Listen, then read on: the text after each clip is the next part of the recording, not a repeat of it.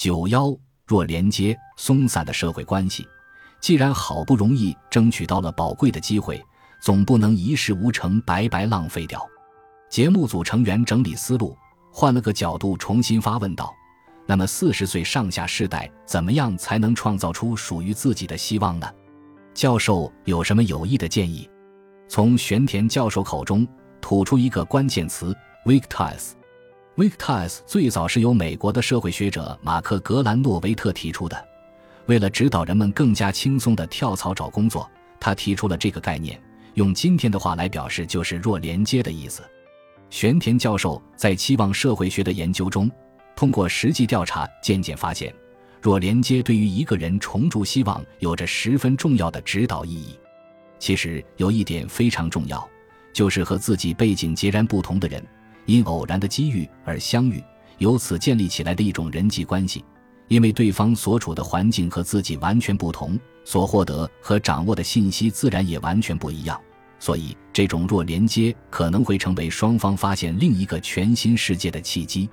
比方说，在互联网社会中，人们往往会产生无论什么信息总能搜寻到的幻觉，结果却是搜到的大都限于雅虎新闻。也就是说，你看到的信息大多是重复统一的，表面上看大家查阅的是不同页面。但实际上却是被同样的信息操纵着，而这种弱连接关系可以说是极其个别的、偶然的、和线性的，甚至或多或少可能会带来不适，因为对方与自己不在同一个世界，所以有时候会冒出“比如怎么回事，莫名其妙吗”这样的感受。但有时偶尔的接触却会让你恍然大悟，原来是这么回事啊！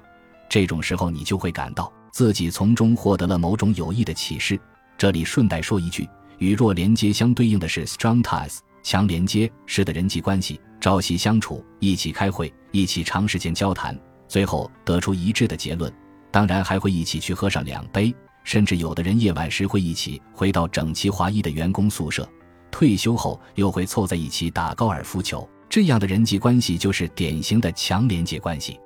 强连接的人际关系由于其团结一致的团体特征，能带给人们某种安全感。然而也有其致命的缺点，即缺乏创造性。泡沫世代基本上都是生活在强连接的社会关系当中，